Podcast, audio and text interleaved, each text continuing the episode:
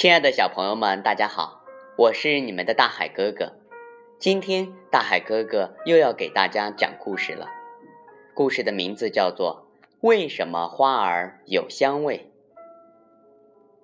花园里有美丽的蝴蝶花，也有平凡的小草。每天，蝴蝶花姐姐把自己打扮得漂漂亮亮的，还散发出香喷喷的味道。小草妹妹十分羡慕蝴蝶花姐姐，问道：“花姐姐，你们为什么会有那么好闻的香味呢？”蝴蝶花姐姐说：“大多数花儿的花瓣里都有一种油细胞，会不断分泌出带有香味的芳香油。因为芳香油很容易挥发，当花儿开放的时候，芳香油。”会随着水分一起散发出来，人们就会闻到花香了。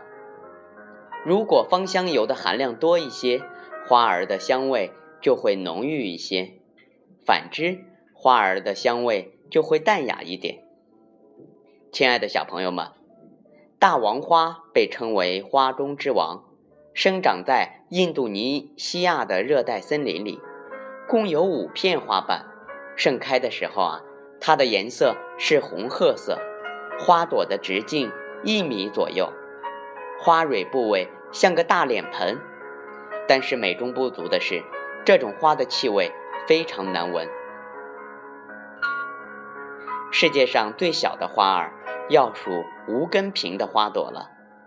无根萍生活在池塘、稻田或湿地里。